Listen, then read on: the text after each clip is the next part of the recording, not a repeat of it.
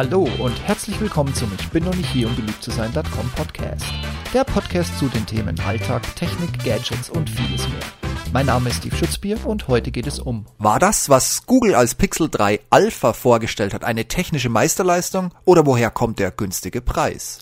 Und hiermit herzlich willkommen bei Folge 61. Als Google im Zuge der I.O. Keynote am 7. Mai die neue günstige Pixel-Serie, beginnend mit den Geräten Google Pixel 3a und 3a XL vorstellte, war dies keine Überraschung mehr. Wirklich alle Details, bis auf den offiziellen Preis, waren im Vorfeld bereits durchgesickert, inklusive hochaufgelöstem Fotomaterial. Als dann aber der Preis für das 3a mit 399 US-Dollar bzw. Euro bekannt gegeben wurde, ging ein kurzes Raunen durch die Menge. Kann das was man vorher an Funktionalität gesehen hat, wirklich wahr sein oder hat das Telefon einen unschönen Haken? Dem gehen wir mal nach. Raffiniert in der Mitte der Keynote gab es die News, auf die wir alle gewartet hatten, das Google Pixel 3 Alpha. Ganz und endlich dem Nutzerwunsch folgend hat Google die doch sehr erfolgreiche, aber eben bisher ausschließlich hochpreisige Pixel-Linie in der aktuellen Version um zwei günstige Varianten erweitert. Dass es ein kleines Gerät namens 3a und ein großes namens 3a XL geben wird, war bekannt. Auch das Aussehen war bekannt. Diverse Bilder im Vorfeld, die das neue Telefon anteasern sollten, hatten deutlich ihre Wirkung gezeigt und Google darin bestätigt, an diesem Plan weiter festzuhalten. Einzig spekulativ war der Preis.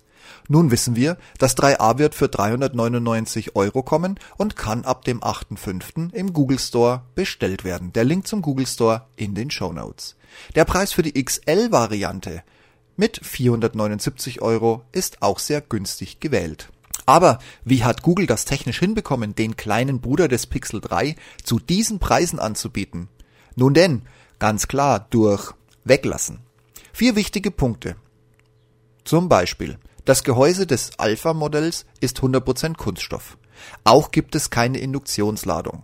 Und klar, das Plastikgehäuse bietet keinen IP68-Schutz, also weder wasserfest noch staubdicht.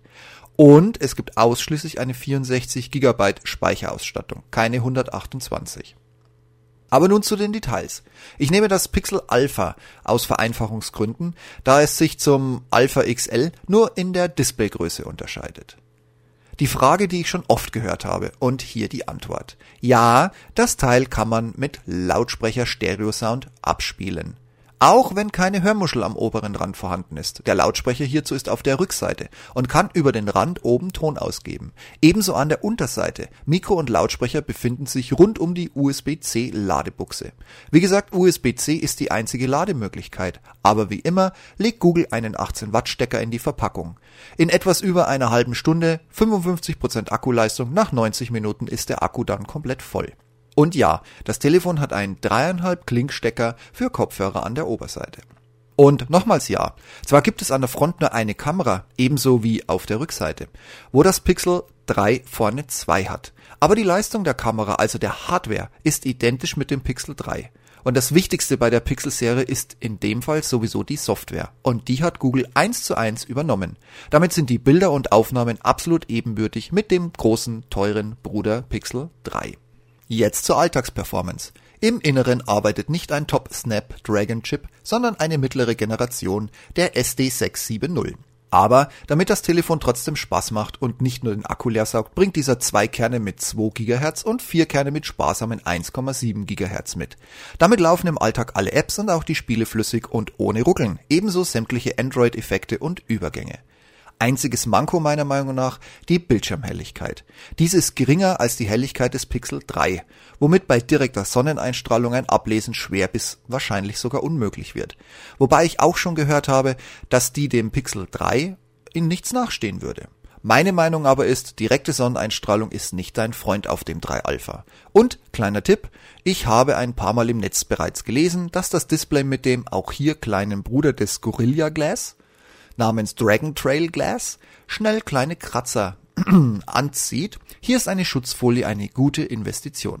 Was sonst noch? 4 GB RAM, wie auch die großen Geräte. Aber halt, die Gehäuse des 3 Alpha und 3 Alpha XL sind fast gleich groß, aber dank dem dicken Rand beim 3 Alpha XL kommt es nicht an die 6,3 Zoll Diagonale des großen Bruders ran.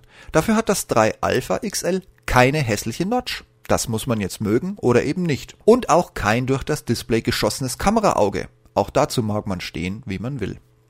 Die Apps und das Android ist eins zu eins identisch. Hier hat Google nicht abgespeckt.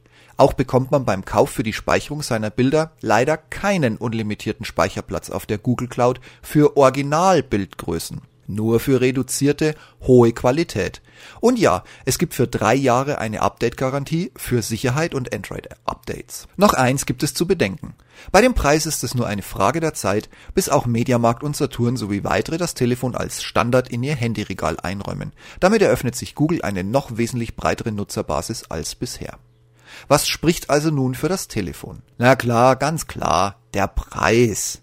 Und Android Update Garantie inklusive sämtlichen Sicherheitsupdates für drei Jahre ab Erscheinungsdatum des Telefons. Flott und günstig ist es auch. Man muss halt einfach nur dieses Plastikgehäuse und so das wenig in die Jahre gekommene viereckige antiquierte Design lieben. Der Prozessor ist flott, der Akku ist gut und der Ladestecker ist schnell. Die Kamera mit der Google KI im Hintergrund ist der absolute Hammer. Immer noch gerade bei Nachtaufnahmen die beste Kamera, die ein Handy jemals hatte. Und es ist ab sofort problemlos verfügbar. Und das Beste, es kommt mit Stock Android, also reinem Android, direkt von Google, ohne Hersteller-Apps und sonst was. Wer schon mal ein Samsung hatte, weiß genau, was ich meine. Wer also auf der Suche nach einem günstigen Mittelklasse-Handy ist, sollte sich das Pixel 3 Alpha oder die displaygrößere Variante, das 3 Alpha XL ansehen. Für 399 bzw. 479 Euro kann man hier definitiv nicht viel kaputt machen. Und wie sieht's bei euch so aus? Hat euch die Vorstellung und die Überraschungen, die so gekommen sind, kalt gelassen oder habt ihr sogar schon bestellt?